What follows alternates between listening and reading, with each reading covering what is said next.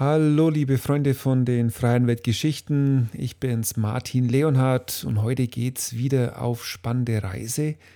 Ja, nach Afrika. Zu den Elefanten, Löwen, zu den tollen Landschaften und natürlich auch zu den Menschen nehmen wir euch mit. Und zwar wir sind heute Josef Niedermeyer und ich natürlich.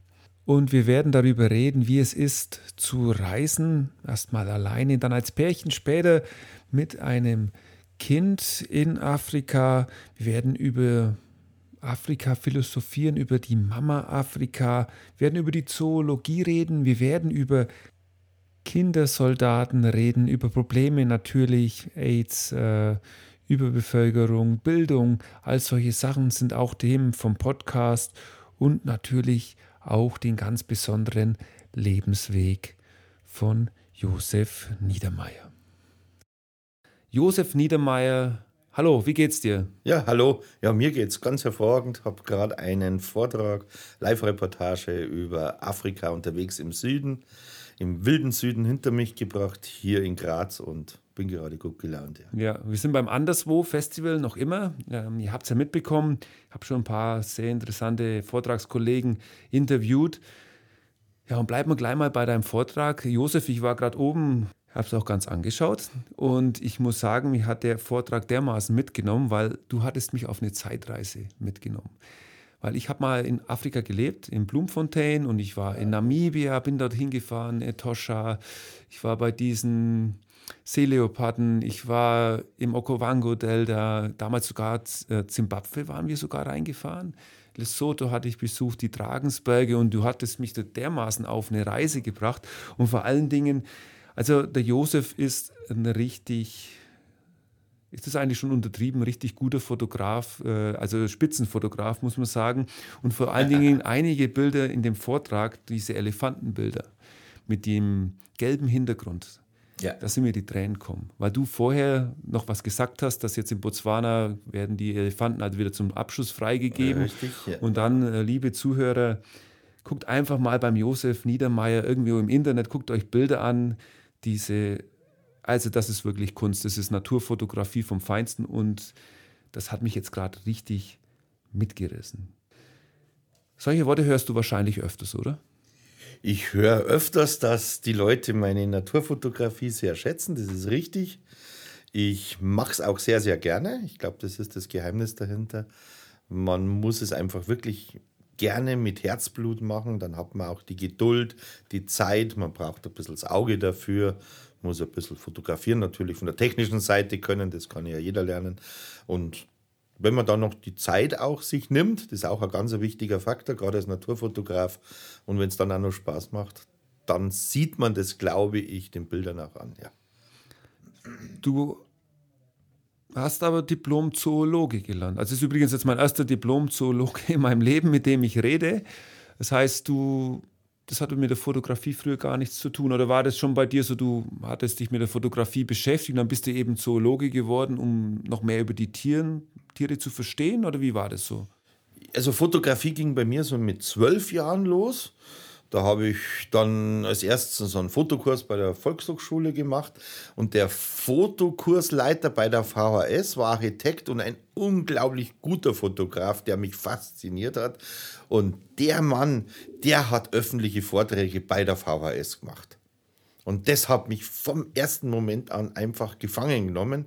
Und wie gesagt, mit zwölf Jahren habe ich da angefangen und mit 18 habe ich dann auch an der Volkshochschule meinen ersten Vortrag gezeigt.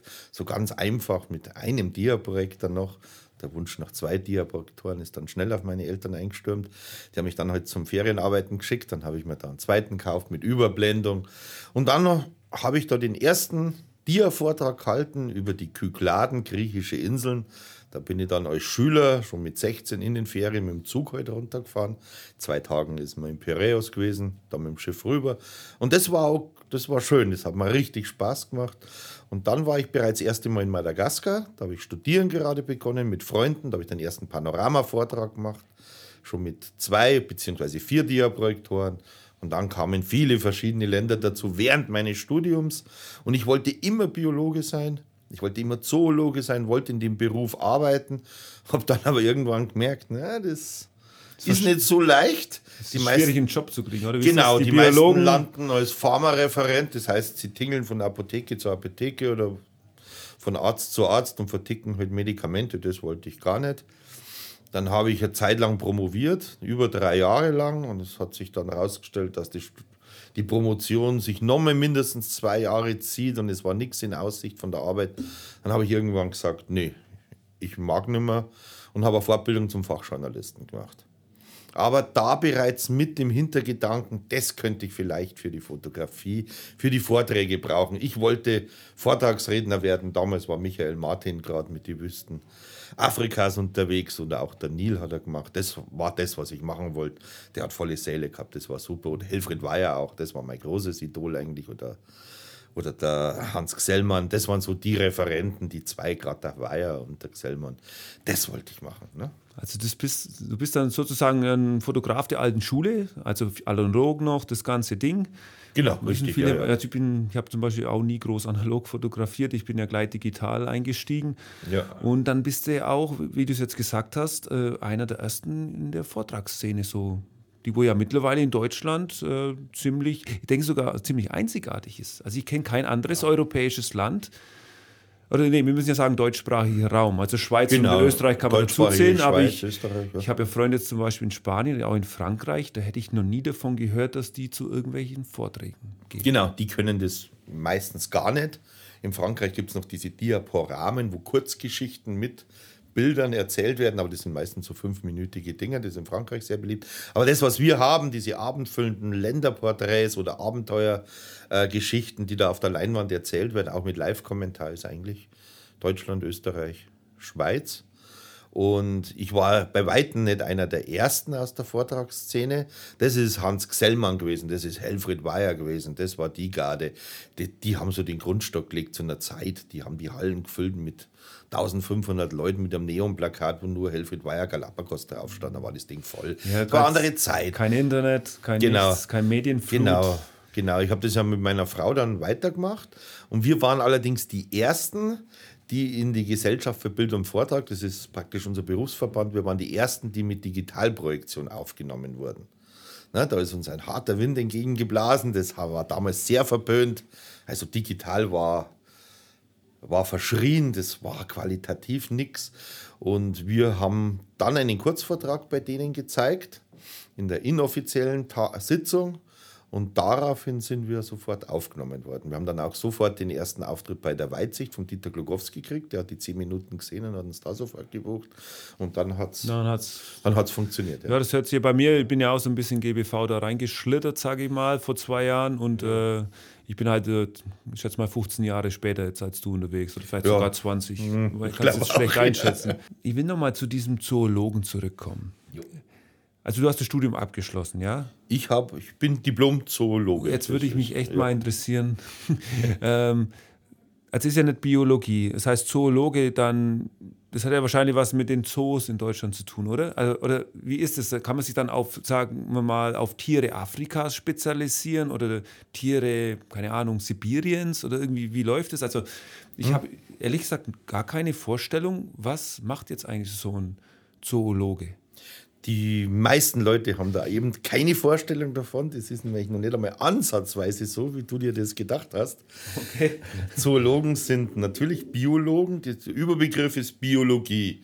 Das heißt, man studiert Biologie und dann spezialisiert man sich. Die einen machen Botanik, die anderen Genetik, Mikrobiologie, Zoologie. Wenn du Zoologie machst, spezialisierst du dich sofort wieder auf Physiologie, also die Vorgänge im Körper, auf Ökologie zum Beispiel, auf Systematik, das heißt die, der, der, Körperbau und die Zusammenhänge, die Verwandtschaften von verschiedenen Tieren. Also man spezialisiert sich sofort. Ich habe mich auf Tierphysiologie spezialisiert, also auf die Stoffwechselvorgänge. Da wird man sofort wieder spezialisiert auf Hormone. Ich habe mich speziell auf Stresshormone spezialisiert. Zusammenhang, wie Stresshormone das Immunsystem beeinflussen. Was dramatisch ist. Mhm. Auch für den Menschen übrigens. Es ist dramatisch, was wir mit Stress alles kaputt machen. Also die die Leute im Mittelmeer werden nicht älter, weil sie Rotwein trinken, sondern weil sie nicht so viel Stress haben. Das ist alles. Also Stress ist, Stresshormone sind unglaublich schädlich für den Körper. Diese ja, chronischen. Und das habe ich studiert, das hat mich fasziniert. Ich wollte es auch immer als Beruf machen. Ich wollte nicht Fotograf werden. Obwohl ich diese Vorträge immer gerne gemacht habe. Ach, das war zu der, zu der Zeit hattest du schon die Vorträge? Ja, ja, natürlich. Das war dann so praktisch so ein bisschen, um finanziell das Studium aufzufrischen. Ja, ich habe das nur probiert, nur bei den Volkshochschulen in der Umgebung. Ach, da hat man 200 D-Mark gekriegt damals. Das war für einen Studenten ein Schweinegeld. Ja. Das, das, hat man gemacht und da hat man sich gefreut. Dreimal im Monat 200 D-Mark. Das kriegst du jetzt nicht mehr mal mehr, wenn bei der Volkshochschule was ja, machst. Also aber das war super, ne? Und ich wollte es aber nicht als Beruf machen, habe ich mir nie überlegt gehabt. Nur als ich dann gemerkt habe, nee, das mit die Arbeit, die ich dann als promovierter Biologe machen hätte sollen, nach so langer Zeit, das hat mir überhaupt nicht mehr gefallen.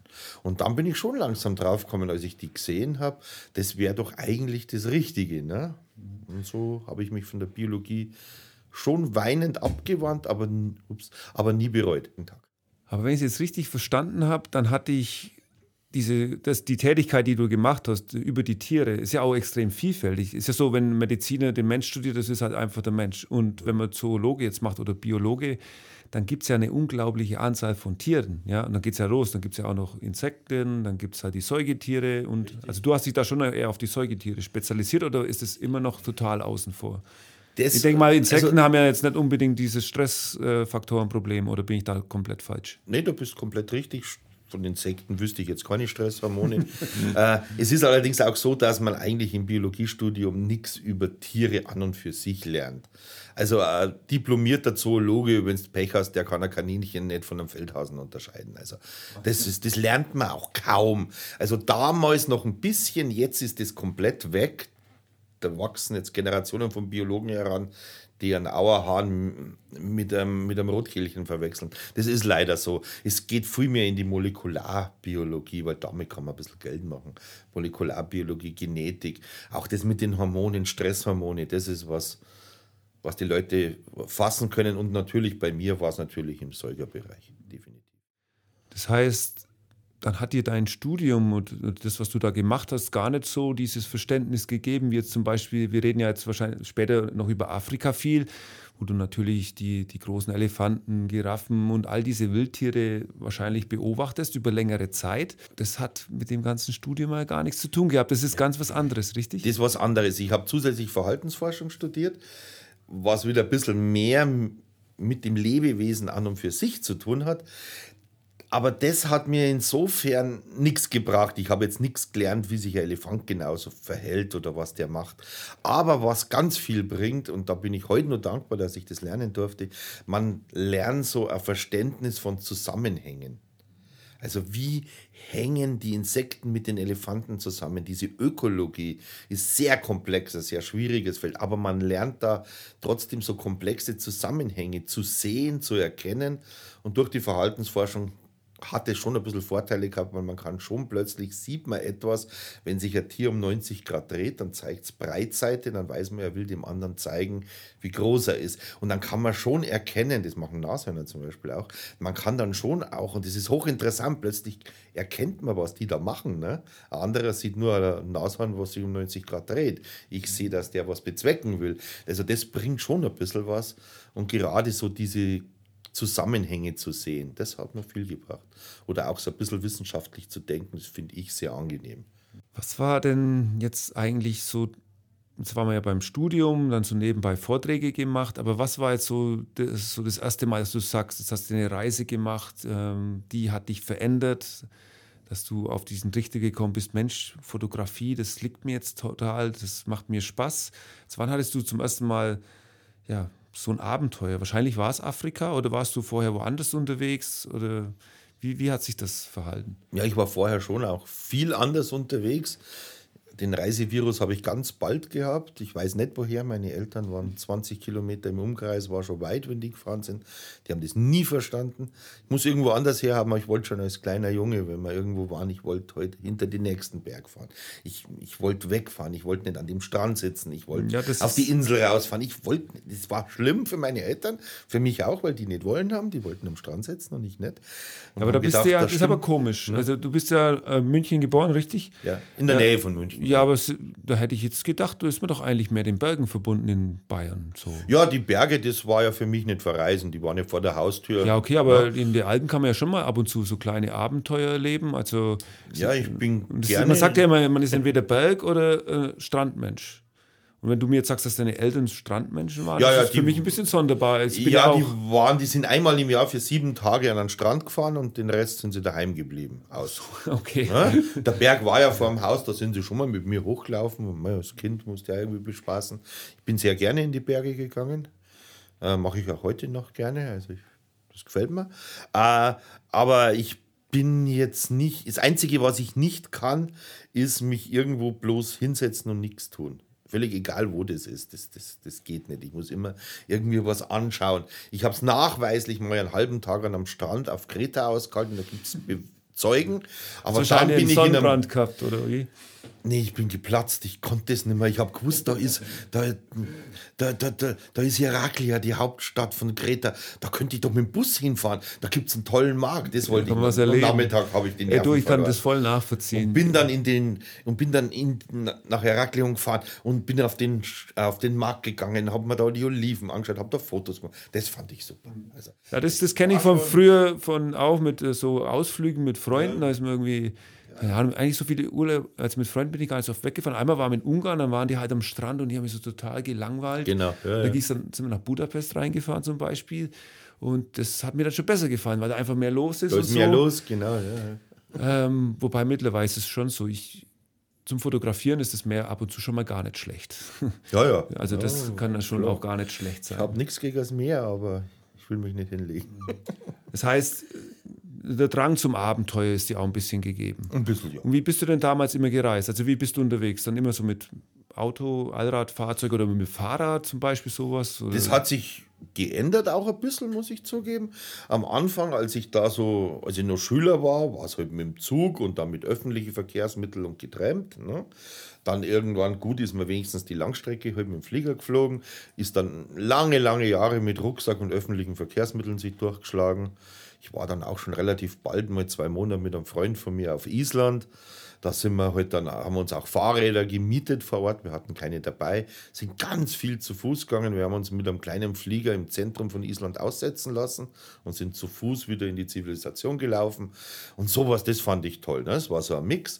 Und dann nach vielen Jahren, halt, wo man wirklich, ich habe jedes öffentliche Verkehrsmittel der Welt bis zur bis zum Exzess genutzt. Ne? Und irgendwann, gerade im südlichen Afrika, kommst du da nicht weit, weil die fahren dich halt ständig an dem interessanten Zeug vorbei, weil ein öffentlicher Bus fährt halt nicht im Nationalpark rein. Dann haben wir halt, habe ich halt bei meiner ersten Reise ins südliche Afrika, habe gerade mein Diplom, was, hab ich, was waren das, die Diplomprüfung, die mündliche und schriftliche hatte ich hinter mir, hätte eigentlich sofort mit der Arbeit, Diplomarbeit anfangen sollen, habe komplett die Nerven verloren, habe einen Flug gebucht nach Etosha. Also ich wollte nach Etosha, habe nach Windhoek am Flug gebracht, habe vor Ort einen kleinen Polo gekauft, einen VW Chico heißen die dort unten, werden in Südafrika gebaut. Da bin ich dann allein durch Namibia gefahren. Mit so einem kleinen VW Chico und bin erstaunlich weit gekommen, wenn ich schaue, mit welchen riesigen Allradfahrzeugen andere die gleiche Strecke fahren. Bin, freue ich mich heute noch. War ich allein unterwegs und da war ich infiziert halt. Ne? Da hat mich südliche Afrika halt schon gehabt. Diese drei Wochen da allein, wenn du mal so ganz allein in der Wüste bist, da ist, im, du weißt, im Umkreis von 300 Kilometer ist keiner. Dann wird es abends so still, dass dieses... Dass, die dass diese- Sterne. die Sterne natürlich, die, die habe ich ja so auch noch nicht gekannt. Das war schon, und gerade dieses Allein mal Reisen habe ich sehr genossen. Und hattest du damals dann auch schon diesen Fokus auf Naturfotografie? Das heißt, äh, diese riesen teure Kameras mit Teleobjektive und all das? Nein. Das kam Also dann ich, das, das war mehr. Wollen. Ich, Aber nicht aber, äh, finanziell halt. Genau. Meine Eltern hätten ja mir nie jetzt äh, 4000 Euro oder D-Mark-Objektiv gekauft. Und so habe ich halt maximal ein billiges 200 mm gehabt. Habe einen Extender dazwischen geschraubt, dass ich halt Aber du, ja, du hast schon probiert, mit dem, was du hast, ja, praktisch ja, was mit zu dem, machen. was ich habe. Ja, ja. Okay, dann Na, das ist halt dann mit der Zeit Wird mir immer ein bisschen so. mehr geworden. Ja, dann sparen wir wieder. Aber das fotografische Auge wird ja geschult und es ist ja so, du weißt es natürlich auch, nur eine gute Kamera macht kein gutes Foto. Ne? Genau, ja, wenn einer eine gute Pfanne hat, deshalb schmeckt das Essen dann lange nicht. Ne? genau so ist es. Ganz kurz, ähm, also Afrika, Abenteuer, Fotografie, ein fester Bestandteil in deinem Leben. Diplom-Zoologe, hat mir gesagt. Ich war auf deiner Homepage unterwegs. Fokuswelten, richtig? Genau, Fokuswelten.de ist so die Landingpage. Genau. Ich mache ja verschiedene Sachen und die eine Fokuswelten Live-Reportagen, da geht es dann rüber in diesen Fotografie-Vortrag. Genau. Und da steht eben geschrieben auch Dokumentarfilme, wie, wie, gesagt, weltweit unterwegs. Und dann ist es lustig, da gibt es eine Unterkategorie und zwar Profil. Und das bist ja nämlich nicht nur du. Das ist ja praktisch der Josef Niedermeyer und die Katja Niedermeyer. Richtig. So, jetzt liest man das Profil und dann liest man bei der Katja Niedermeyer, okay, Diplom-Zoologe, Dokumentarfilmerin, ähm, all das, äh, eigentlich das Allergleiche, eine Kopie von dir. Genau, ja, so, also erklär mir das mal. Ihr seid ja, ihr habt, ihr seid ja keine Geschwister, sondern ihr habt euch ja genau, fremde ja. Menschen kennengelernt. Und war das Genau. schon vorher so, dass ihr euch so gleich wart? Oder war das so, ihr habt euch vorher kennengelernt und dann seid ihr diesen Weg miteinander gegangen? Genau, also die Interessen waren in bestimmten Teilen vorher schon gleich, aber meine Frau hat nicht fotografiert, die hat nicht gefilmt oder so. Fangen wir mal dort an, wo habt ihr euch kennengelernt? Ja, das kann ich natürlich sehr gerne erzählen. Jeder, der jetzt, dem es zu schnell geht, kann sich auch den neuen Madagaskar-Vortrag anschauen. 20 Alles Jahre, klar. da wird es mir schön erklärt. Nein, ich habe, wie gesagt, in Bayreuth Biologie studiert, meine Frau auch. Und da stehen halt in diesen Gängen diese typischen Kaffeeautomaten rum. Und ich habe meinen Kaffee rauslassen und habe gesagt, was ist denn das für ein Mist? Da hat vor mir einer Gemüsebrühe rauslassen, da war lauter Schnittlauch oben noch drauf. Ne? Da, sind diese Suppen auch rauskommen. Und dann hat sie gesagt, das weiß ich noch heute, dann hat sie gesagt, ja, das wird da in Madagaskar nicht passieren. Sie hat gelesen, da wird der Kaffee immer frisch erst sogar geröstet. Da habe ich gesagt, das stimmt und ich bin gerade aus Madagaskar zurückgekommen. Und sie war völlig baff, weil das, sie hat in der National Geographic einen Bericht gelesen und wollte immer nach Madagaskar und war jetzt völlig überrascht, dass da ein Typ vor ihr steht, Wer wo da schon war? Genau, und da ich keine Briefmarkensammlung hatte, habe ich sie halt zum Dia-Vortrag privat zu mir eingeladen. Ah, und so haben wir uns sehr schön. schnell Das kennengelernt. Und drei Monate später sind wir sogar gemeinsam im Flieger gesessen nach Madagaskar. Da waren wir dann auch mit Motorrädern unterwegs, eine Zeit lang. Ah, ja. Keiner von uns hat den Motorradführerschein, muss ich auch dazu sagen. In Madagaskar braucht man keinen. Das Dumme ist, Wahrscheinlich so kleine Roller oder richtige Motorräder. Nein, richtige, richtige Geländemaschinen haben wir gehabt. Ja, ja. Das Dumme war halt, wir hatten keinen Führerschein, wir konnten es aber auch nicht. Da war noch ein Freund von uns dabei, der ist mit uns einen Tag auf so einem ADAC-Übungsplatz gefahren. Mit seinem Motorrad, das war so ein große Tausender. Da, wenn du das Gas berührt hast, dann hat es dich da. Ja, sowas fahre ich ja. Ja, ja, also, du kannst also, es ich, ja, kann, ne? ich kann mir das schon gut vorstellen, wie, Ja. wie das dann bei euch abgegangen ist. Genau, und dann haben wir da heute, das waren ein bisschen kleinere Maschinen, ich weiß nicht mehr, aber waren Geländemaschinen. Da sind wir dann zu dritt losgetuckert. Ne?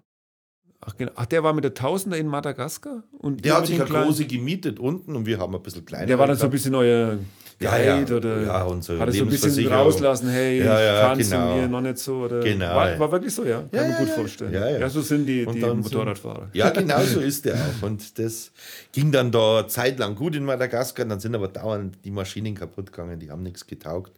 Aber so sind wir zeitlang mit Motorrädern rumgefahren in Madagaskar. Und so, ja, und so, wir hatten uns über Madagaskar kennengelernt. Und dann kam, ging das praktisch los. Ähm, ist die Katja dann bei dir da sofort mit eingestiegen? Das heißt, ihr habt ja dieses Reisen mit Dingen dann miteinander gemacht. Dann wahrscheinlich, ich habe auch gelesen, in Ägypten gab es mal irgendwas. War Genau, da waren wir, da waren wir schon. Ja, Aber das waren alles so, sage ich mal, kurze Reisen. Das mal so zwei Monate hin, drei Monate, Ja, aber ja, es war genau. nie so, So jetzt der- so- drei Jahre Nein, unterwegs. Das, das habt ihr nie gemacht. Das ne? haben wir nie gemacht. Ne? Es waren immer so zwischen zwei und sechs Monaten solche Dinge. Ne? Das haben wir so gemacht. Und wie gesagt, und dass man sich damit selbstständig macht, ich habe schon, während ich dann promoviert habe, das hat mir irgendwann alles keinen Spaß mehr gemacht, weil ich auch keine, also keine Berufsperspektive gesehen habe in einem Feld, das mir Spaß macht. Und, und dann hat mich mehr oder weniger schon meine Frau motiviert, dass sie gesagt hat, komm, dann lass es halt. Wenn es dir überhaupt keinen Spaß macht, du bist jeden Tag schlecht gelaunt, dann lass es. Und ich habe es dann auch wirklich gelassen, habe dann wirklich nach dreieinhalb Jahren gesagt, nee, bin zu meinem Prof und habe gesagt, nee, Feierabend. Und es war ein schwerer Schritt für mich, aber ich habe es keinen einzigen Tag bereut, bis heute nicht. Es ist mir lang nachgehängt, weil es ja doch irgendwie so ein Gefühl von Versagen ist. Ne? Man macht es und dann sagt man, aber ich habe es nie bereut, trotzdem nicht. Ich habe es immer, bis heute. Ja, ich äh, spiegele mich Ja. selber da gerade ein bisschen wieder, Okay. weil ich habe Elektrotechnik äh, studiert, dann macht man da weiter. Ich habe nie promoviert, habe es nie angefangen. Habe dann danach gearbeitet, aber nach sechs Jahren habe ich praktisch, also ich habe sechs Jahre studiert, sechs Jahre gearbeitet und habe es hingeschmissen. Ja. dann bin ich um die Welt gefahren. Ich denke ja. mir halt oft, Mensch, ich hätte eigentlich gleich losfahren können. Aber irgendwie gehört es dann doch, ich finde immer, wenn man was macht, wo man vielleicht nicht so mag, mhm. dann, wenn du jetzt zum Beispiel in Afrika bist und wenn du jetzt weißt, Mensch, damals habe ich es hingeschmissen, dann dann nimmst du das vielleicht besser wahr, verstehst du? Dann werden ja, die Momente ein bisschen wertvoller, kann ich mir gut vorstellen. Natürlich, die, du, siehst, du siehst, was du dir selber geschenkt hast im Prinzip. Ne? Ja. Also das ist, das ist definitiv etwas, was ich sehr gut finde. Ja. Also wie gesagt, ich habe es nicht bereut, obwohl es am Anfang sehr schwierig war und ja, ist ja klar, wenn man dann plötzlich, dann haben wir ja fünf Jahre am Institut für Film und Bild noch halbtags gearbeitet, weil man ja gleich, wenn es gar kein Geld hast, das ist irgendwie total blöd. Und dann aber so nach vier, viereinhalb Jahre haben wir das beide gekündigt diese Stelle erst ich, dann habe ich noch, na erst die Katja, da habe ich noch drei Monate gearbeitet, dass wir noch ein bisschen Geld haben. Und dann haben wir aber in dieser Situation, haben wir uns mit der letzten Lohnsteuerkarte den Kredit für ein Haus besorgt und haben dann in Bergen am Chiemsee oder in der Nähe vom Chiemsee ein Haus gebaut. Und, das, und da wir einen Kredit nur mit einer Lohnsteuerkarte gekriegt. Wir haben denen nicht gesagt, dass wir gekündigt haben. Haben die uns den Kredit gegeben. Grund haben wir von meinem Vater geschenkt gekriegt. Das war sein Elternhaus. Und dann haben wir da ein Haus drauf gebaut und haben einfach gesagt, es wird gut gehen. Ja, klar, wenn hätte gesagt, wir machen jetzt einen auf freie Fotografen, hätten die Banken gesagt, ja, denen wollen wir was niemals. geben. Ja. Du musst ja, Wahnsinn. Wir haben nichts nach. Da, dadurch ist der Druck schon ein bisschen gestiegen auf uns. Ne? ja, ja, das ist aber interessant, weil du praktisch ja jetzt versuchst, bei mir ist ja ganz anders. Ich für, in der Freiheitenwelt, wer mich verfolgt, ist immer, ja, keine Verpflichtung eingehen. Ja. Ähm, ich habe ja im Moment nicht mal einen Wohnsitz in Deutschland. Okay. Ich schlafe entweder bei Freunden auf dem Sofa oder bei meinen Eltern im alten Jugendzimmer. Da hängt sogar das Metallica-Poster an der Wand, verstehst du?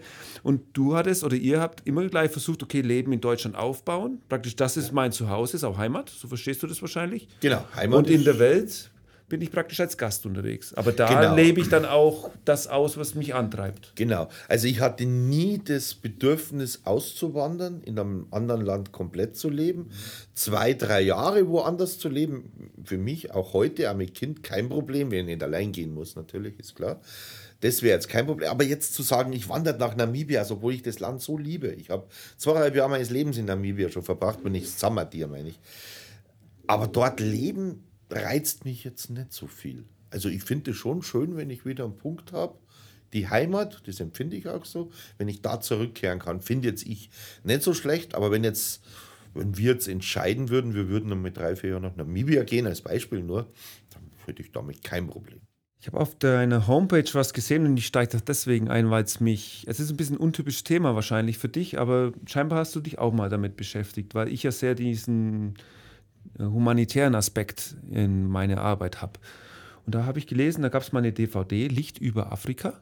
Und da ging es in dieses Thema rein, äh, Menschenrechte, ich habe irgendwie Friedensarbeit gemacht und irgendwas habe ich da gelesen von sehr viel Nächstenliebe. Um was genau ging es jetzt eigentlich da? Oder es musste mir mal eine grobe Nummer auch geben, wie alt du oder ihr ungefähr wart, wo ihr das gemacht habt mhm. und wie das alles mit diesem ja, mit dieser Naturliebe für Afrika vielleicht sogar zusammenspielt? Oder war das was komplett anderes? Was komplett anderes, hat mit Natur gar nichts zu tun gehabt. Ist ungefähr zehn Jahre her.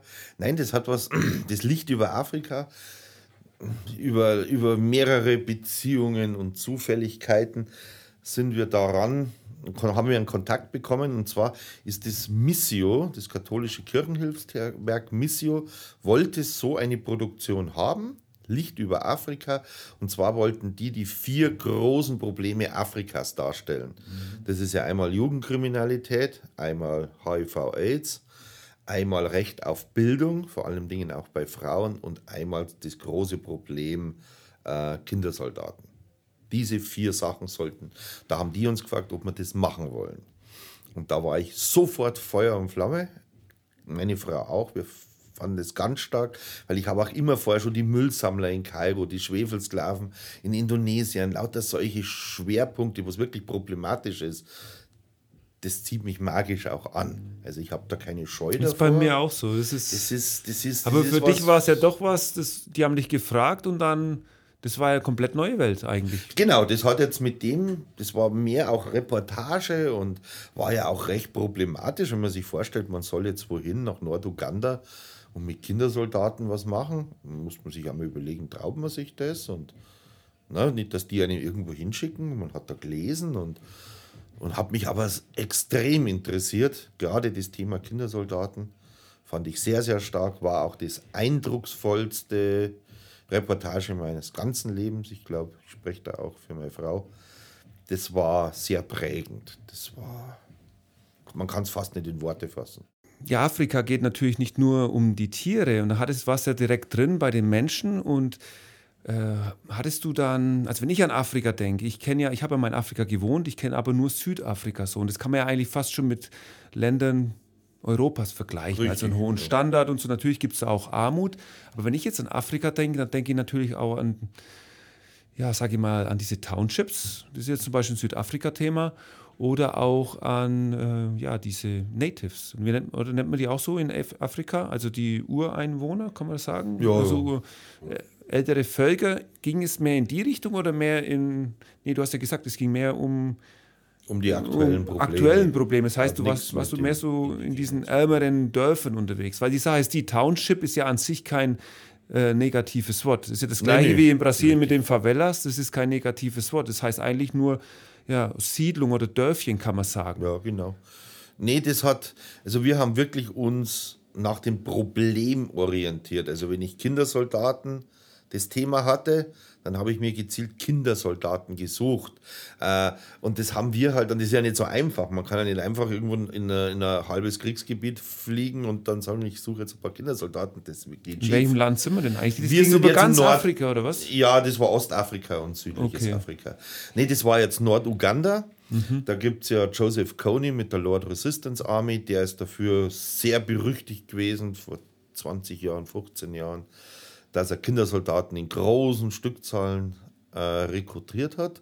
Und das ist immer so abgelaufen, die haben nachts ein Dorf überfallen, haben die Kinder, sowohl Mädchen als auch Jungen, von den Eltern separiert. Dann mussten, dann mussten zumeist die Jungen ein Familienmitglied töten mit einer Machete oder was, musste die zerstückeln, damit er nicht mehr zurück kann das war so die erste, dann haben sie es gebrochen gleich in der ersten halben Stunde. Ne?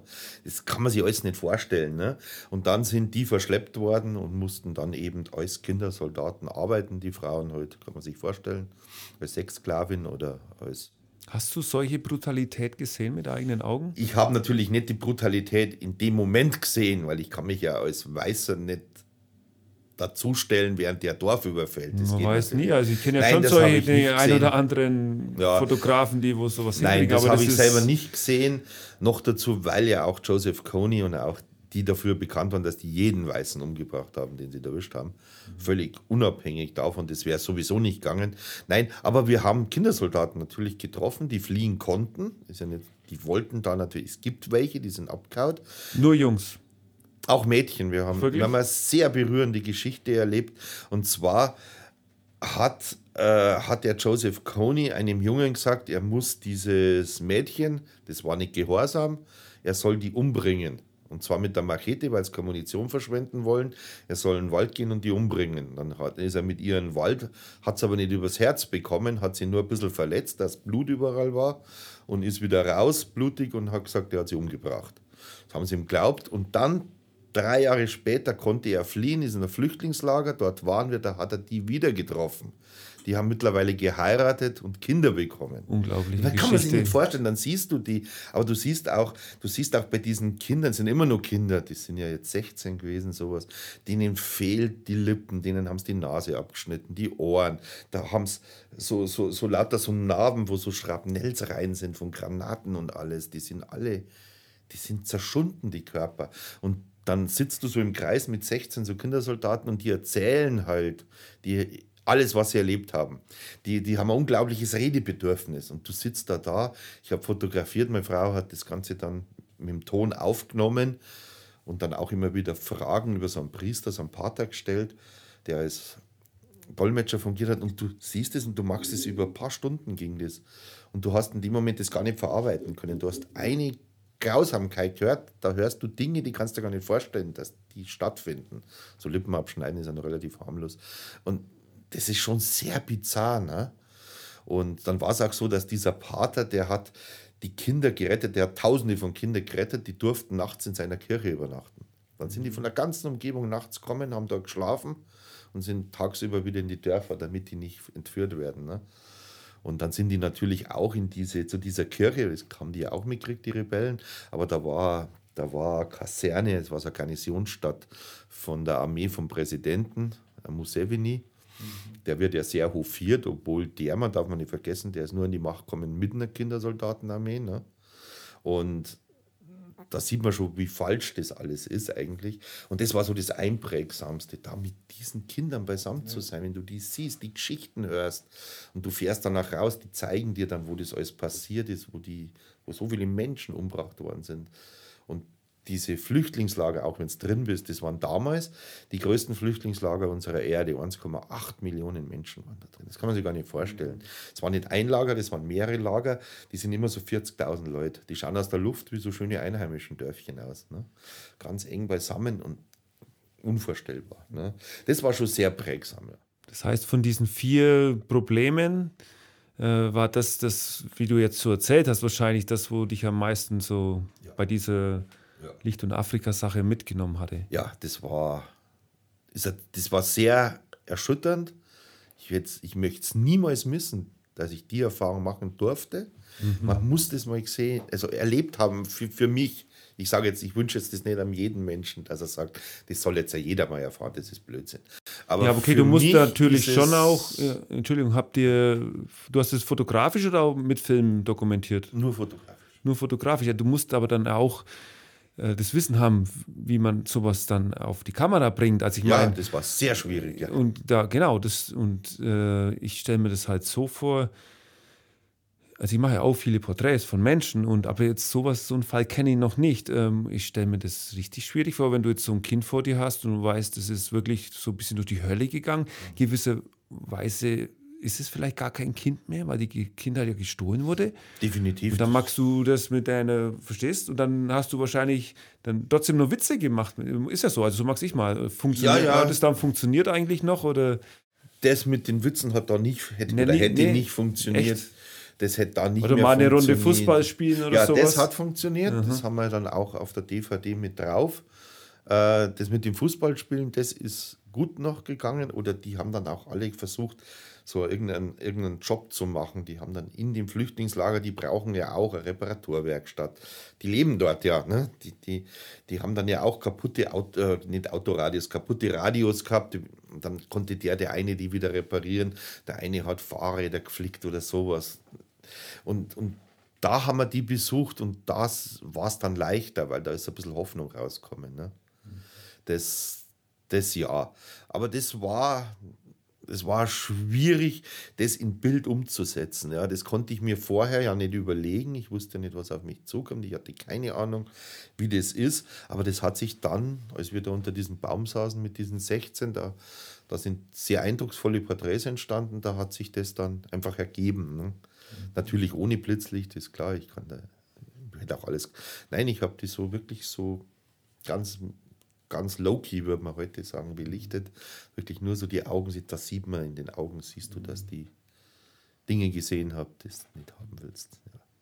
Ja. Die Augen sind ja immer so für einen Fotografen, also wenn man es gut macht, kann man auf die Seele ein bisschen blicken, heißt es ja. Ne? Genau, und das sieht man dort, dort schon. Dann hast du halt auch mal so ein Bild von den Wunden nur so ganz nah. Also mehr so ein bisschen subtil. Also ich habe kein einziges Bild von abgeschnittenen Lippen oder Ohren drin. Das ist für mich zu platt, das ist zu, zu direkt, das ist zu... Würdest du sagen, dass die Kids so die Würde ein bisschen verloren haben? Die haben sie definitiv damals verloren und erstaunlicherweise sind die dabei gewesen, sie wieder zu gewinnen. Dadurch, dass sie plötzlich eine Aufgabe gehabt haben. Okay. Aber das trifft sicher nicht für alle zu. Die haben uns natürlich auch eine Auswahl gezeigt. Da sind ja welche dabei, die sind psychisch vermutlich sehr stark gestört. Dass die Wie sieht es aus mit Naturverbundenheit? Also ich kann mich erinnern, als ich in Afrika war, die, ich bin ja auch als Weißer natürlich, äh, wobei das ist interessant, in Südafrika zum Beispiel als weißer Südafrikaner wird man weniger geduldet wie als weißer Europäer. Mhm. Also ich habe sehr viele Freundschaften gehabt, auch mit, ja, mit schwarzen Menschen. Also ja. wie soll ich es anders sagen? Die sehen ja, ja. halt dunkel. Genau. Und die haben immer geschwärmt von ihrer Mama Afrika. Und deswegen frage ich jetzt, um auf diesen Punkt zu kommen, Hattest du das gemerkt damals, so mit dieser Zusammenarbeit? Weil jetzt haben wir ja nur über diese Kinder geredet mit den Problemen, mit dem, also mit dem Soldaten, aber es gab ja noch die anderen Bereiche, du bist bestimmt auch zu erwachsenen Menschen gekommen. Ähm, kannst du das nachvollziehen mit, diesem, mit dieser Naturverbundenheit, mit dieser Mama Afrika, so dieses alles kommt von der Erde und geht dort wieder zurück, das ist ja so die, die große Idee dahinter. Das ist dir schon auch bekannt wahrscheinlich. Mir ist es bekannt, aber bei diesem, bei dieser, ich nenne es mal jetzt so, ja, so Kaltproduktion nicht, nein. Da war das dann schon zu weit weg. Also das war zu weit weg. Äh, wo wir es eher noch gespürt haben, wir haben eine andere, eine andere Reportage mal gemacht über, auch über AIDS in Afrika, aber am Beispiel der Maasai. Wie ist AIDS in die Maasai-Kultur gekommen in Tansania, wobei die ja doch sehr traditionell zum Teil noch leben. Und wie ist es passiert, dass in der Nähe von Arusha plötzlich so viele AIDS-Infektionen da waren, so viele HIV-positive Maasai. Und da hat man es noch mehr gemerkt, dass die das nicht, die haben den Zusammenhang nicht kapieren können und haben immer noch sehr verstärkt mit der Natur agiert, argumentiert, sich das versucht zu erklären. Und das ist, und das ist ins Maasai-Land gekommen, eben über Mererani, ist eine Minenstadt. Da hat man Tansanite gefunden. Also das sind diamantenähnliche Edelsteine sehr viel Geld wert. Die Maasai haben halt dort in der Mine angeheuert, die Männer, damit sie sich von dem Geld wieder mehr Rinder kaufen können. In Mererani ist eine abgeschottete Minenstadt, da sind nur Minenarbeiter und Nutten drin. Was anderes gibt es dort nicht. Und da darf man auch eigentlich nicht rein. Man muss da Genehmigung besorgen und zahlen und was weiß ich. Wir konnten da einen Tag rein und haben uns das da mal angeschaut. Und über dieses System ist praktisch dann AIDS zu den Maasai gekommen. Ne? Und, und da hat man dann schon noch gemerkt, die sind näher an der Natur noch dran. Ne, das andere mit Jugendkriminalität, das haben wir in Kapstadt gemacht. Da ist nichts mehr mit Natur ja, oder ja, was. Das in die großen Städte ist ja überall In die großen so Städte, auch diese HIV-Infektionen, das haben wir mit einem Mädchen gemacht aus Durban zum Beispiel. Da ist von Naturverbundenheit war nichts. Und auch Recht auf Bildung, das war dann in Kandla, auch in Südafrika. Das waren vor allem in Maasai-Mädchen, dass man mal zeigt, dass die auch Recht, dass Menschenrecht eigentlich ist. Ne? Und dass da durchaus Bestrebungen gibt, dass die auch, diese Maasai-Frauen, also nicht Maasai, Entschuldigung, dass die diese, die Frauen generell der Bildung zugänglich, Zugang gewähren. Das mit den Maasai-Frauen, das war dann in Tansania ein spezielles Thema wahrscheinlich. Das ist ein sehr spezielles Thema, aber von Natur hat es wenig zu tun. Ja, das heißt, in dem Punkt von unserem Gespräch jetzt, dann hattest du schon knapp 15 Jahre Erfahrung in Afrika. Kann das ungefähr hinhauen? So ungefähr, mindestens, ja. Das heißt jetzt, äh, durch die Sache ja ein bisschen was, man kriegt ja immer was mit von Menschen, wenn man da reist. Also mal ja, Flughafen, ja, Leben, ja. Essen kaufen, Restaurant, aber das genau. war ja schon nochmal eine Nummer. Nummer. Klar, das war sehr enge Beziehung. Genau. Natürlich. Und dann kennst du natürlich Afrika auch von, von der Natur her. Also ich meine, Namibia ja, ist anders, viele Wüsten als zum Beispiel Kenia oder so, warst du bestimmt auch mal als Naturfotograf. Oder? Als Naturfotograf, nein. also alles Süd nein. südliches Afrika ist genau, Ding. sehr viel südliches und sehr viel Madagaskar. Also Kalahari und sowas, das ist Ja, natürlich. Ding. Und sehr viel Madagaskar. Mhm. Ja, das ist... Aber, das, aber die Natur jetzt im südlichen Afrika und Madagaskar kenne ich sehr, sehr gut. Ja. ja okay, jetzt spulen wir noch ein paar Jahre nach vorne, weil irgendwann hat sich dein Leben ja auch verändert. Ähm, du bist Vater geworden. Und es ist ja auch Teil von eben diesem tollen Vortrag, den ich heute sehen durfte und auch nochmal 500 weitere Menschen. Und da will ich jetzt mal mit einem Zitat einsteigen. Du weißt genau, was jetzt kommt, habe ich recht. was sind eigentlich die viel zitierten Träume, die wir leben sollen? Sind sie keine Luftschlösser, sondern Signale aus den Tiefen unserer Seele, die sich erleichtert an die Oberfläche gearbeitet haben. Zu schade, wenn man sie dann einfach nur kopfschüttelt wegwerfen. Richtig. Von wem ist es denn? Das Zitat hat meine Frau wo ausgegraben, Hopfensberger heißt der gute Mann. Und die hat es wo gefunden und das, hat, das ist uns halt sofort aufgefallen, weil das im Prinzip schon ein bisschen auch so unsere Einstellung widerspiegelt. Also es ist wirklich so, wenn man, wenn man so Träume hat und ich sage aber, mach sprich nicht vom Träumen, mach Pläne daraus. Das finde ich immer viel positiver. Träume ist ein bisschen negativ, weil das ist für mich etwas, was nicht erreichbar ist. Darum träumt man sich halt in irgendwas hinein. Ich finde, wenn man sagt, mach Träume zu Plänen, finde ich viel positiver, und auch früher strebenswerter. Und das trifft es natürlich ganz gut, wenn sich so ein Traum, dieser Gedanke schon mal hochgearbeitet hat, du hast es ja endlich mal zulassen. Weil am Anfang kommst du ja gar nicht drauf, weil es gar nicht zulässt, den Gedanken, weil er da ja so abwegig vorkommt. Mit einem Down-Syndrom-Kind, mit einem Zelt, sechs Monate in Afrika. Also, wenn ich es bei uns im Dorf erzählt habe, die haben alle gedacht, jetzt muss er halt mal wieder runterkommen, seine Medizin besser einstellen, dann wird schon wieder. Ne? Die haben es gar nicht ernst genommen, auch die Eltern nicht übrigens. Ne? Also ich habe ja auch immer so einen Spruch auf meiner Webpage, das heißt, Träume sind zum Leben da, man soll sie nur nicht vergessen. Das ist ungefähr so wie die Kurzfassung von diesem Zitat. Ganz genau. Und ähm, also ohne jetzt zu spoilern, muss ich sagen, bei deinem Vortrag, also dieses Zitat ist ganz am Ende vom Vortrag auch bei einem Bild und dann ist halt ein Junge auf so einer Düne ich glaube im Sossusflay ist das richtig? Deadflay, ja. Oder Deadflay in Namibia.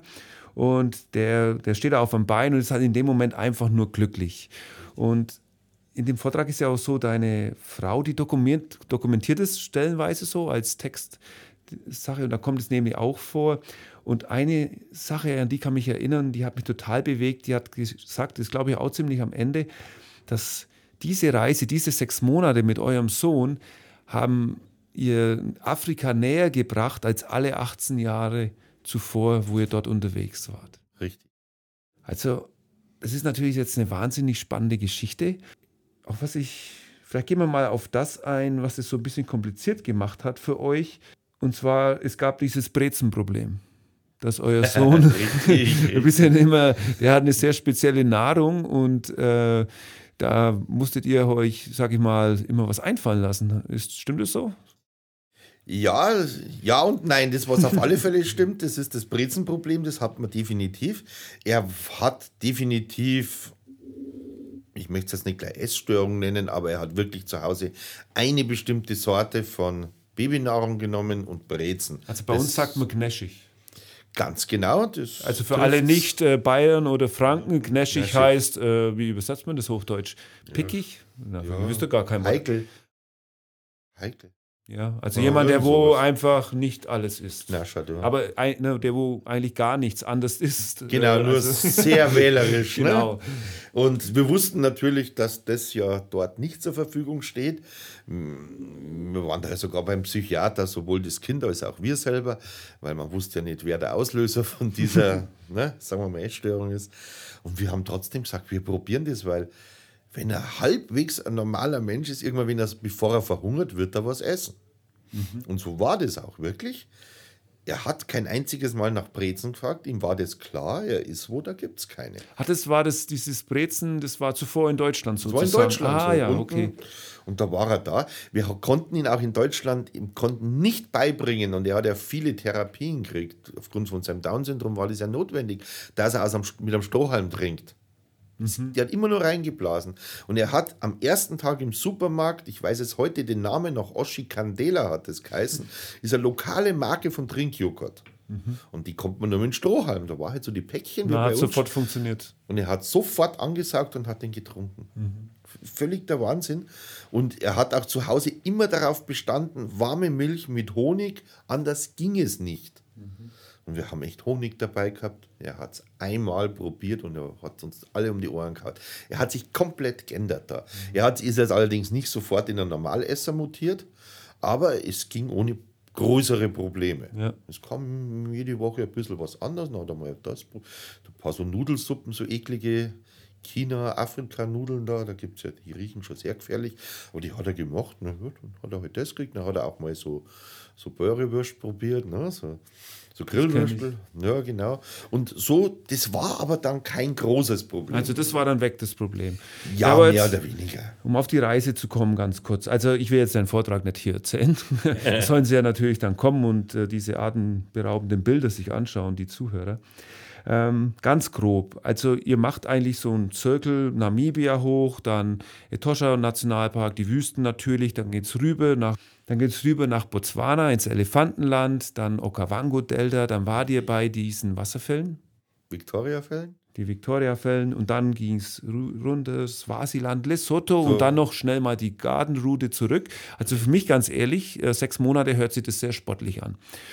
Ja, aber okay, hatte ja ein Allradauto, nicht? Ja, ja. Richtig äh, gekauft oder gemietet? Also für die Wir, ganze Zeit? Ja, das ist ja gerade ein ganz ein wunden Punkt, der wischt mir oh. gemietet. Gemietet, oh, das ich habe so viele Mietkosten in Süd im südlichen Afrika produziert. Ich glaube, ich hätte mal zwei Defender kaufen können mittlerweile. Mhm. Und immer, wenn es dann soweit ist, habe ich nicht so viel Geld auf einen Batzen und dann denkst du, ach, dann mietest du heute doch wieder. Ne? War da der Grund vielleicht ein bisschen, dass ihr sagt, Mensch, wir müssen schauen, wie es läuft und es kann auch sein, dass wir in vier Wochen abbrechen müssen Richtig, und so nach dem Motto, dann mieten wir lieber und... Das war sicherlich auch ein Punkt, aber das andere war einfach, wir hatten gar nicht so viel Geld, um uns so eine lange Reise zu leisten. Dann ist ja der Verdienstausfall, hat ja keiner gearbeitet in der Zeit und dann noch ein halbwegs vernünftiges Auto im südlichen Afrika zu kaufen und aller, das ist auch nicht ganz billig. Also das kriegt man da auch nicht geschenkt für 2000 Euro, sondern ja, ja. das ist auch gleich. Und nee, und natürlich auch der Gedanke, dass man sagt, okay, was ist, wenn es jetzt mit, mit dem Sohn gar nicht geht? Das wusste man ja nicht, ob der das wirklich auf akzeptiert, dass er so lange im Auto sitzt, weil du kannst ja nicht immer nur in 100 Kilometer Etappen fahren. Da gibt es halt Strecken, da musst du halt mal durch, weil da ist nichts. Ne? Also, das wusste man alles nicht ganz sicher, ob das klappt, wie der das mit der Nahrung verträgt. Was ist, ne? Und ja, aber ich denke, ähm, also ich habe ja jetzt gestern in Markus Blum interviewt, dann in André Schumacher, die sind ja alle mit Familie am Reisen genau. und die haben alle, äh, also wirklich ist aus jedem Gespräch rausgegangen. Das könnt ihr, liebe, übrigens alles hören in, im, im Feed von diesem Podcast. Ähm, das war bei euch nicht anders. Genau. Das heißt, ähm, da gab es dann so ein bisschen vielleicht einen Perspektivwechsel. Da musstet ihr dann schon sagen, okay, jetzt können wir nicht mehr so auf Reise gehen wie früher. Jetzt ist halt einfach das Kind da und wir wollen das ja mitnehmen. Wir wollen, dass das Kind ja auch was draus lernt. Ne? Und dass das vielleicht für das Kind gerade euer Kind, euren Flo, dass das eine, vielleicht eine Bereicherung ist für ihn, die wo er die wo er in Deutschland gar nicht kriegen kann. Sag genau. ich jetzt mal, weil es ja, einfach ja. komplett raus aus der Welt, ihr wollt ja was ja, Gutes tun. Wie alt war er denn eigentlich zu dem Zeitpunkt? Da war er vier Jahre alt. Vier Jahre dann doch schon? Ja, ja. Da war er schon vier Jahre. Und natürlich war bei uns schon auch die Überlegung, dass ihm das mit Sicherheit gut tun wird, weil wir haben gemerkt, diese Therapien und das, das hat alles nicht so funktioniert. Also der hat eine Therapeutin gehabt, die eigentlich total nett war, aber er konnte sie anscheinend nicht ausstehen. Der ist zu der reingegangen und hat sich wirklich in einen sappernden Zellhaufen verwandelt. Wirklich, der ist und du hast echt gedacht, der hat nichts, nichts mehr. Und dann ist er rausgekommen und ist sogar wieder dahin gelaufen. Und dann hat er die gesehen. Das ging nicht. Da hat ihm irgendwas nicht gepasst. Ich, das klingt jetzt so hart, aber der war wirklich ein anderer, wirklich ein anderer Mensch. Ja, und dann? Und dann haben wir gedacht, Mensch, was ist aber jetzt, wenn jetzt, wenn wir in Afrika sind? Da müsste vielleicht wird das alles besser, weil alles anders ist, lockerer ist. Ja, und dann kam der Moment, wo er zum ersten Mal einen Elefanten gesehen hat. Ja. Beschreib das doch mal bitte. Ja, wie er das erste Mal einen Elefanten gesehen hat, der hat ja keine Angst gegenüber von dem Tier. Ne? Sondern der hat, es war ein großer Bulle, sondern der ist auf ihn zugelaufen der Elefant. Ne? Und er hat immer gewunken und mir Gott, der soll doch nicht winken. das war eine Tosche, oder? Nee, das war in Botswana drüben. Oh, in Botswana, das, das okay. war in Botswana drüben.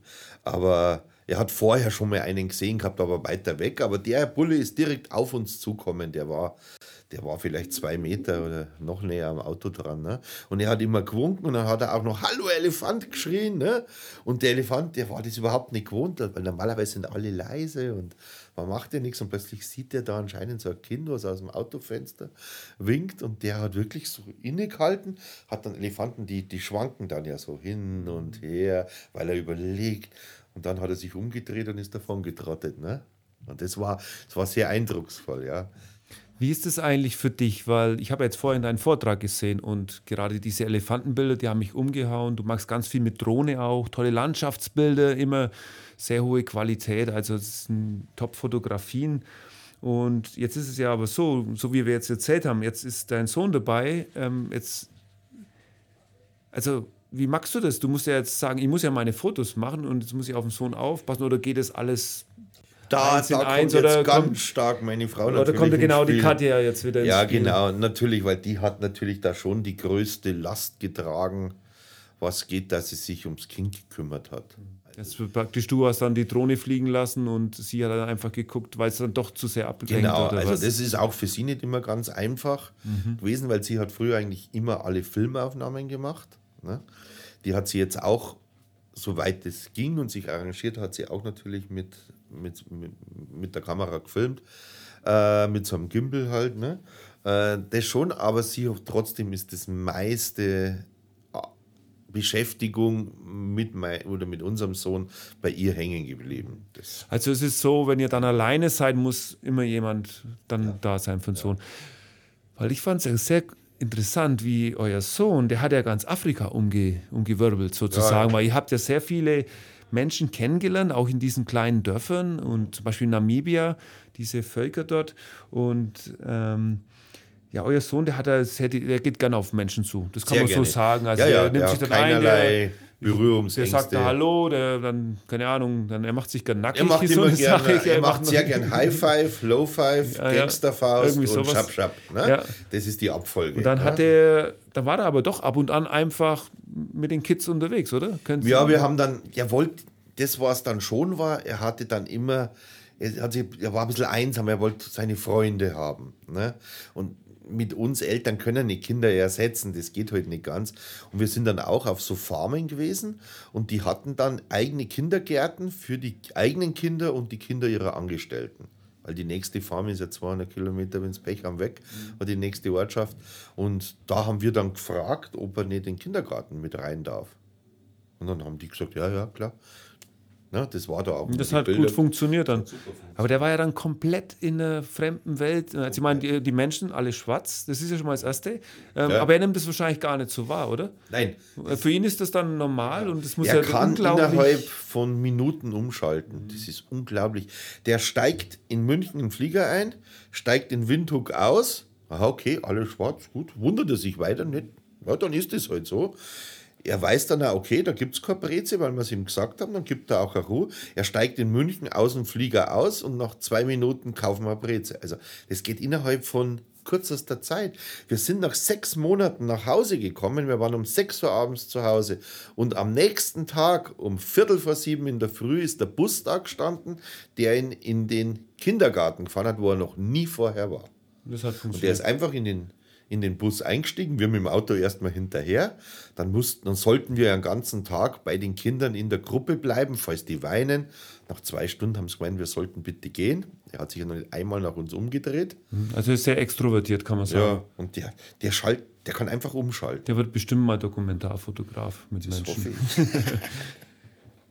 Lass uns mal noch ganz kurz jetzt zu der Schönheit von Afrika was sagen. Haben wir ja noch gar noch nicht gemacht.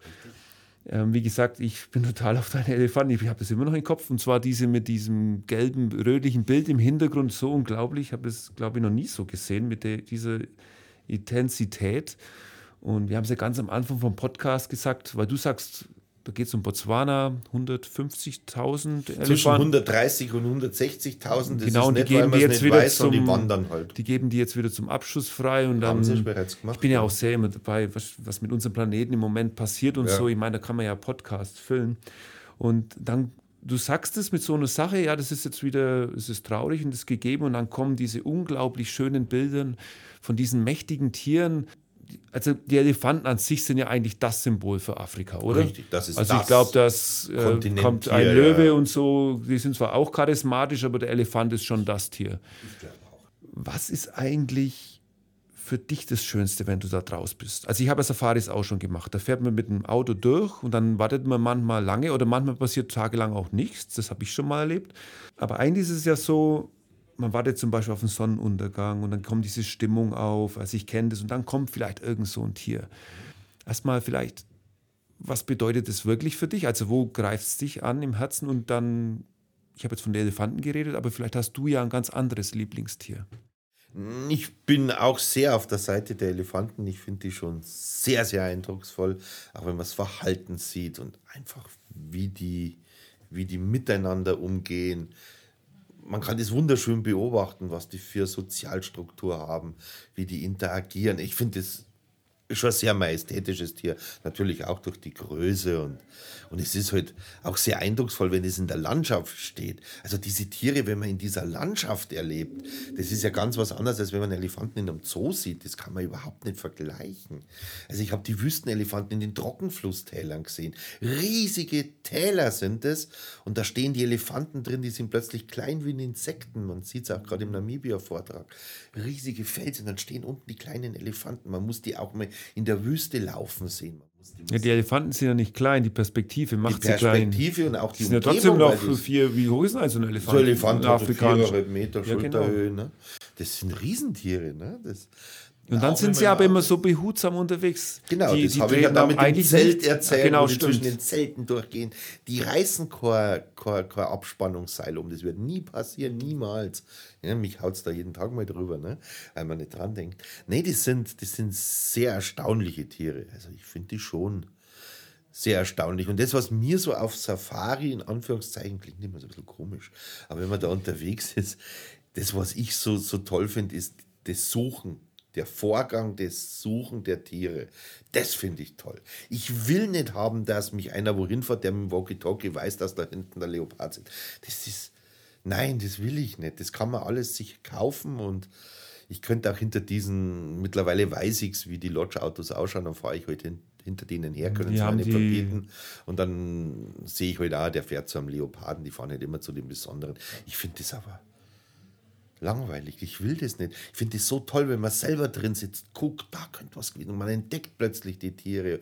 Und man ist mit denen, ist man auch meistens alleine, weil ja keine anderen, wenn sie jetzt hinter Funkauto herfährst, dann stehen zehn so Chips. So. Ja. Das will ich nicht. ja, man kann das. Also Ganz- das ist für mich das Besondere, das, der Vorgang des Suchens. Ich war ja damals auch dort viel unterwegs, auch in, im Okavango-Delta mit dem Allradfahrzeug. Und in Botswana ist es ein bisschen anders mit den Campingplätzen. Und viele Zuhörer werden das jetzt vielleicht nicht verstehen oder nachvollziehen können, dass man, also zum Beispiel um die Zeltplätze, keine Zäune sind. Jawohl. Ähm, und da gibt es ja Löwen, Hyänen, die kommen sogar recht gern mal ins Camp, hatte ich auch schon mal. Regelmäßig. Ähm, natürlich die Hippos, eigentlich das gefährlichste Tier überhaupt.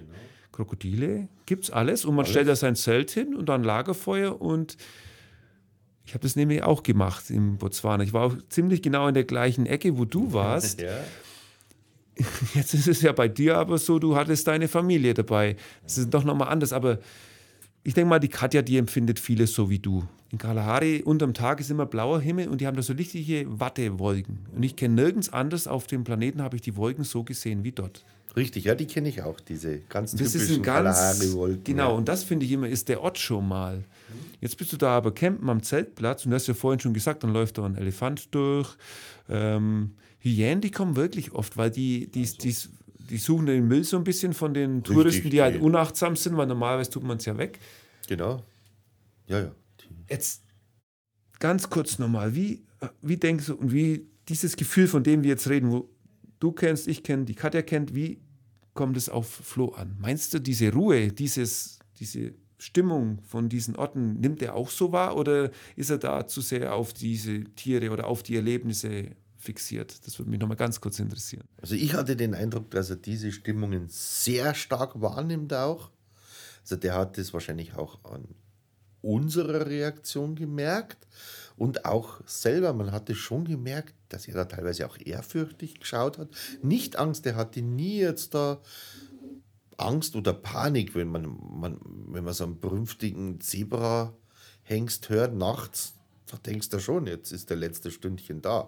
Gerade die Zebras, die machen gruselige Geräusche nachts, wenn man es nicht weiß, was das ist.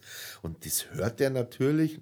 Du weißt das ja selber. Hyänen fand ich immer, die hört man immer zu Nacht weit Ja, weg. ja, die hörst die, so ein Lachen da, aber ich habe das auch schon mal erlebt, dass 20 Hyänen oder so äh, vielleicht gerade mal 50 Meter weg waren. Und dann Ja. wird es schon ein bisschen im Zelt Ja. so.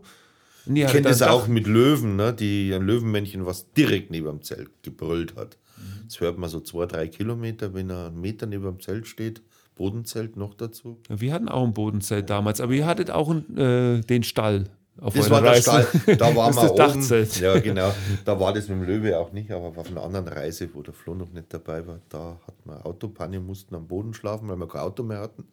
Das war weg. Und dann hat der Löwe halt direkt neben unserem Zelt gebrüllt und wir waren zu zweit da drin. Weit und breit niemand, nix. Mhm. Kein, kein Lodge, kein Campingplatz, nix. Da denkst du schon, ob die 2 mm Zeltplane jetzt die richtige, der richtige Schutz ist. Aber das ist schon solche Momente, aber dadurch, dass man jetzt ja, mehr öfters erlebt hat, Erfahrung hat, kann man die Geräusche besser zuordnen. Man, man weiß vieles, wie man es einordnen oder einschätzen kann. Dadurch kann man es auch mehr genießen, ne? muss ich schon sagen. Aber man muss natürlich schon Acht geben. Und gerade jetzt, weil du gesagt hast, wie das ist, wenn Flo nachts draußen ist, für mich persönlich war der berührendste Moment, als er plötzlich gesagt hat, da oben viele Sterne, Milchstraße. Das war sein, Milchstraße war sein erstes mehrsilbiges Wort. Mhm. Und das fand ich total sensationell. Der ist ja stark sprachverzögert und es war immer schwierig. Er hatte mit Mühe und Not meine Mama, Papa, Opa, Oma, sowas, so ganz mühselig und plötzlich sagt der Milchstraße, dass man es verstanden hat. Ich habe, na klar, wir haben es ihm jeden Tag gezeigt und irgendwann hat er hingedeutet. Ne? Wahnsinn. Das heißt, das ihr fahrt auf jeden Fall nochmal zurück nach Afrika oder sonst wohin mit dem. Ja, wir waren ja jetzt in Madagaskar. Ja, okay, wie andere Familien ja ganz normal auch. Ich finde auch gar nicht, man soll hier nichts oh, Besonderes draus machen. Genau, man fährt. Und wir, wir, würden auch dahin fahren, einfach mal. Wir haben uns schon überlegt, ob man zu einem guten Freund von uns einfach über Weihnachten, Silvester mal fliegt. Das ist halt dann immer so eine Sache mit drei Flüge und dann bist du da auch mal schnell 6.000, 7.000 Euro für Weihnachten los. Das musst du wieder überlegen. Aber einfach, ich sag was Normaleres. Ich hätte das gerne auch, dass, dass sowas normaler wird. Ne? Ja. Das, wie du sagst, man muss ja keinen so Aufstand machen. Gibt es irgendein Tier, das du noch nicht gesehen hattest? Also im Vortrag sagst du ja, du hast irgendwie Jahre gebraucht, um mal einen Leopard zu sehen. Ja, ja. Um dich jetzt ein bisschen zu enttäuschen. Ich bin ja damals reingefahren in den Moremi Nationalpark, ungelogen, wir sind gefahren, eine halbe Stunde, drei Hyänen rechts. Dann sind wir weitergefahren, Wildhunde links. Und die sind ja sehr selten zu sehen. Aber typisch für Moremi. Ja, und dann bin ich weitergefahren, die Elefanten waren ja eh schon da. Und dann vielleicht nochmal eine Stunde später Leopard diese Geschichten. Es heißt, ja, und, äh, und, genau, wir sind dann nämlich zurückgekommen und dann haben wir das andere erzählt und die fahren schon seit zwei Wochen rum und haben gar nichts gesehen, ja, vielleicht mal ein Chamäleon oder eine Schildkröte. Ja. Und bei dir hat es lang gedauert mit Leoparden, aber Leopard den Leoparden, wo du dann gesehen hast, das waren dann auch wieder Fotos vom Allerfeinsten. Ne? Ja, es, irgendwann ist wirklich der Knoten geplatzt. Ich habe die jetzt wirklich öfters gesehen, auch selber gefunden. Nicht alle selber gefunden, manche auch mal mit einem Guide. Aber ich hab, wir haben auch viele selber gefunden mittlerweile. Das freut mich immer am meisten. Und konnten die auch richtig schön fotografieren. Aber ich habe wirklich 13 Jahre, mittlerweile wird es schon weiter sein. Ich habe die einfach nicht sehen können, obwohl wir die gesucht haben, meine Frau und ich. Wir konnten sie nicht sehen. Einfach Pech. Aber jetzt ist die Festplatte voll. Jetzt ist sie voll. Leo, Leopard ist jetzt kein Problem mehr, nein. Das wäre mal eine interessante Frage, weil ich habe vor kurzem ein Interview mit äh, einem anderen Fotografen gehört. Äh, Arte Wolf, wie kennst du? Sagt er bestimmt was. Und er hat fünf Millionen Tierfotos, sagt er, auf seiner Festplatte. Also er kommt gar nicht mehr zu, die irgendwann mal zu bearbeiten. Er macht einfach Fotos wie blöd und dann, wenn er was braucht, guckt er in den Archiven. Wo bist denn du ungefähr? Bei welcher Nummer würdest du jetzt sagen? hab, Über die Jahre? Ich habe ehrlich gesagt keine Ahnung. Ich habe, soweit ich mich erinnere. Also ich würde schätzen, bei einer Million bist du auch. Könnte durch. Weil ich so bin jetzt nach Südamerika, ja. ich reise jetzt intensiv seit ein paar Jahren bei knapp 100.000. Und ja, bei Tierfotografie rechnet, macht man ja so klick, klick, klick, klick. Also genau, ja, heutzutage. ja, da kann schon viel im Archiv schlummern, was man gar nicht gar nicht mehr so genau weiß. Wir haben es jetzt gemerkt, wir waren ja zwei Monate in Madagaskar, wir wollten eigentlich nur den bisherigen Madagaskar-Vortrag heute aktualisieren. Dann haben wir mal so ins Archiv geschaut, was wir haben und haben gesagt, Gott, wir können ja einen komplett neuen machen. Wir haben so viele Sachen mhm. neu gemacht, so viel war im Archiv noch, was nie jemand gesehen hat. Und haben dann gesagt, dann machen wir diese 20 Jahre Madagaskar. Das heißt ja auch 20 Jahre Madagaskar, alles auf Anfang. Richtig, ja. Alles klar. Ja, lieber Josef, ich glaube, alles auf Anfang Madagaskar, da brauchen wir jetzt gar nicht mehr drauf eingehen. Die Zuhörer hier haben mitbekommen, äh, Josef, der hat die Leidenschaft für die Natur Afrika. Eine unglaublich tolle Geschichte, ganz toll, wirklich dein neuer Vortrag. Ich habe ihn gerade eben gesehen, hat mich wirklich mitgenommen, manchmal bis an die Tränen sogar, einfach wegen der Schönheit von den Bildern. Sag uns doch noch mal ganz kurz, wo kann man eigentlich mehr über dich noch herausfinden? Gibt es ein Buch? Gibt es die Vorträge natürlich, Internetseite. Genau, es gibt natürlich die Internetseite. Wir sind ja unter Fokuswelten zu finden, also www.fokuswelten.de. Äh, dort findet man die verschiedenen Sachen, die wir machen, sei es jetzt Vorträge, Bild, äh, Bildbände. Äh, wir haben einen über Namibia gemacht bei National Geographic, einen über, südlich, äh, über Südafrika, Sehnsucht Südafrika. Wir haben, wir haben verschiedene DVDs gemacht, das findet man dort. Ich mache Fotoreisen jedes Jahr, vorwiegend nach Afrika. Äh, das findet man dann alles über die Webseite. Also, lieber Josef, äh, sehr tolles Gespräch, ganz toll, sehr bunt. Also, wir haben sehr viel über Afrika gelernt, das südliche Afrika, eine unglaublich bewegende Geschichte mit deiner Familie. Ähm, ich habe gelernt, dass man offen in die Welt gehen muss. Dein Sohn, der hat heute so viel Lebensfreude in das Publikum gebracht. Äh, du natürlich auch. Deine Frau, sehr nachdenklich über alles, hat sich oft gewundert, was passiert jetzt eigentlich mit uns da. Ähm, Josef hockt jetzt da, er schüttelt mit dem Kopf, das heißt nur, er nickt mir zu, er stimmt ja. mir zu. Und also dafür meinen allerherzlichsten Dank. Ja, hat mir auch Spaß gemacht, ja. sowohl das Interview als auch der ganze Tag hier heute. Liebe Zuhörer von den Freiheitenwelt Geschichten, wie immer war dieser Podcast kostenlos. Wenn ihr wollt, könnt ihr mich aber natürlich unterstützen mit einer kleinen Spende. Alle Infos dazu findet ihr in der Seitenleiste. Im Blogpost werdet ihr alle Infos finden zu Josef Niedermeyer, zu seinen Arbeiten. Ich werde auch dieses Buch verlinken, das sicherlich sehr schön ist. Und in diesem Sinne verabschiede ich mich jetzt von diesem Podcast. Ja, und ich habe jetzt während dem Podcast mir einen Titel aufgeschrieben für diesen Podcast. Eigentlich muss man das ja am Anfang machen, aber ich habe mir gedacht, neue Perspektiven und große Abenteuer in Afrika. Sehr schön. Josef Niedermeyer, vielen Dank, dass du hier warst. Bis zum nächsten Mal, liebe Zuhörer und tschüss. Vielen Dank, tschüss. Wer jetzt Lust bekommen hat auf noch mehr Naturfotografie, auf noch mehr Abenteuer, äh, auf ein paar Bilder natürlich, der kann gerne im Blog vorbeigucken, freienwelt.de.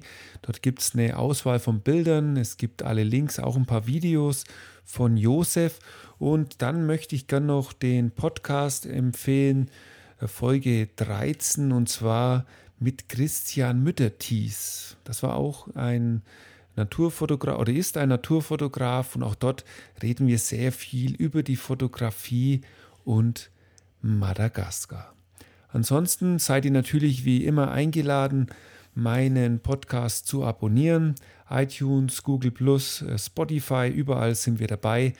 Guckt auch mal gerne in meinen Livestream rein, das Katzenstudio Live, alle zwei Wochen am Donnerstag. Das ist eine Aktion, die mache ich aufgrund von der Corona-Krise. Ist immer wieder spannend, gibt tolle Geschichten. Mittlerweile sind wir schon bei der sechsten Episode. Und ansonsten habe schon gesagt, wer mich unterstützen will, klickt einfach in die Seitenleiste und ja, schmeißt was in den virtuellen Hut. Würde mich sehr freuen, damit es hier auch weiterhin weitergehen kann mit diesem Podcast. In diesem Sinne noch einmal einen schönen Tag und bis zum nächsten Mal. Euer Martin. Tschüss.